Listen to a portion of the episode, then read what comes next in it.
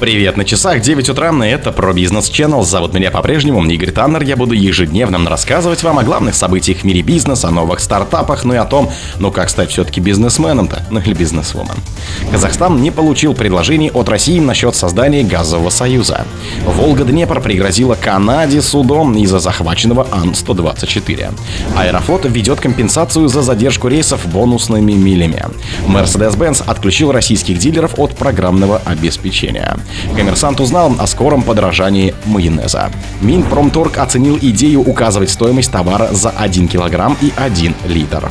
Спонсор подкаста Глаз Бога. Глаз Бога это самый подробный и удобный бот пробива людей, их соцсетей и автомобилей в Телеграме. Казахстан не получил предложение от России насчет создания газового союза. Казахстан не получал официальных предложений от России по поводу создания трехстороннего газового союза, сообщил официальный представитель Минэнерго Республики Шингыз Ильясов. Инициатива по формированию трехстороннего сотрудничества между Республикой Казахстан, Российской Федерацией и Республикой Узбекистан в газовой отрасли в ноябре 2022 года озвучена со стороны Российской Федерации. Вместе с тем официальных предложений ни от российской, ни от узбекской сторон не поступало, сообщил сообщил он. Предложение создать тройственный газовый союз высказал президент Владимир Путин. Кремль объяснил суть проекта следующим образом. На первом этапе планировалось создание координационного механизма, в дальнейшем развитие инфраструктуры потребления и транспортировки газа как для внутренних, так и для внешних рынков. Российский министр энергетики Николай Шульгинов в июне заявил, что обсуждение создания союза продолжается на основе подписанных «Газпромом» с партнерами из Казахстана и Узбекистана в начале года дорожных карт. Волга-Днепр пригрозила Канаде судом из-за захваченного Ан-124. Российская грузовая авиакомпания «Волга-Днепр» направила властям Канады официальное уведомление, в котором предложила урегулировать спор вокруг ареста самолета Ан-124-100. Об этом в понедельник, 14 августа, сообщила пресс-служба перевозчика. Грузовое воздушное судно с регистрационным номером RA82078 находится в аэропорту Торонто около полутора лет с 27 февраля 2022 года. «Волга-Днепр» проинформировала проинформировала канадские власти о существовании спора между компанией и страной в связи с незаконным захватом грузового самолета. Среди адресатов уведомления указаны премьер-министр Канады, министр иностранных дел, транспорта, юстиции и другие официальные лица этой страны.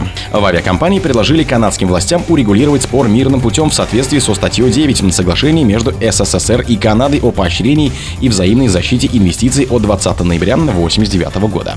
Если спор не будет урегулирован в течение 6 месяцев с момента получения Канады Канады уведомлений авиакомпания «Волга-Днепр» официально инициирует арбитражное разбирательство. Аэрофлот ведет компенсацию за задержку рейсов бонусными милями. Авиакомпания «Аэрофлот» в октябре начнет компенсировать бонусными милями участникам программы «Аэрофлот бонус задержки рейсов», рассказал гендиректор компании Сергей Александровский в интервью газете «Ведомстве». Теперь, если рейс был задержан по вине авиакомпании, участники бонусной программы, помимо положенной по закону денежной выплаты, смогут получить компенсацию милями. Новые правила распространяются на все рейсы Аэрофлота и России под кодом СУ. Так, если рейс был задержан на 2-4 часа, пассажирам вернут 2000 бонусных миль, на 4-8 часов 3000 миль, а на более 8 часов задержки 4000 миль. Бонусы будут начисляться сразу, предъявлять дополнительные подтверждающие документы для получения не потребуется, отметил Александровский. Если пассажир не является участником программы Аэрофлот Бонус, то он может просто зарегаться и получить начисление автоматически, заявил он. Mercedes-Benz отключил российских дилеров от программного обеспечения. Немецкий концерн Mercedes-Benz полностью отключил российских дилеров от своего программного обеспечения, сообщили известием в пресс-службе дистрибьютора компании Rus. Доступ, среди прочего, ограничен к онлайн-системам, с помощью которых производится техническое обслуживание и выявление проблем. Действительно, дилеры отключены от онлайн-систем ПО производителя. В некоторых случаях отсутствие доступа к онлайн-системам будет приводить к увеличению сроков ремонта, заявил дистрибьютор, пообещав, что обслуживание и ремонт автомобилей продолжится на основе накопленного опыта и знаний. Знакомый с ситуацией собеседник рассказал изданию, что сейчас ключевая проблема – возросшие сроки ремонта автомобилей, причем касается это не только Мерседеса, но и BMW.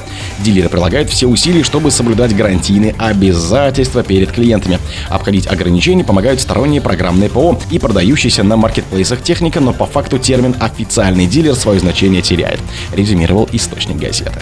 Коммерсант узнал о скором подорожании майонеза. Крупный производитель соусов Essen Production AG бренд Махеев предупредил ритейлеров о повышении цен на майонез и некоторые другие соусы на 5-10% в связи с ростом стоимости на основные ингредиенты, пишет коммерсант со ссылкой на документ.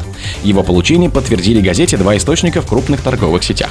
На 8-10% также вырастет стоимость продукции для ресторана, в том числе порционные соусы в упаковке по 10 грамм. Один из собеседников издания рассказал о повышении отпускных цен на 10%, также уведомила ФК бренд «Слобода». На НМЖК бренды «Ряба» и «Астория» предупредили об индексации на 12%.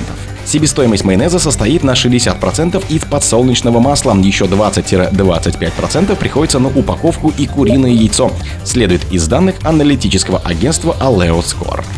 Минпромторг оценил идею указывать стоимость товара за 1 килограмм и 1 литр.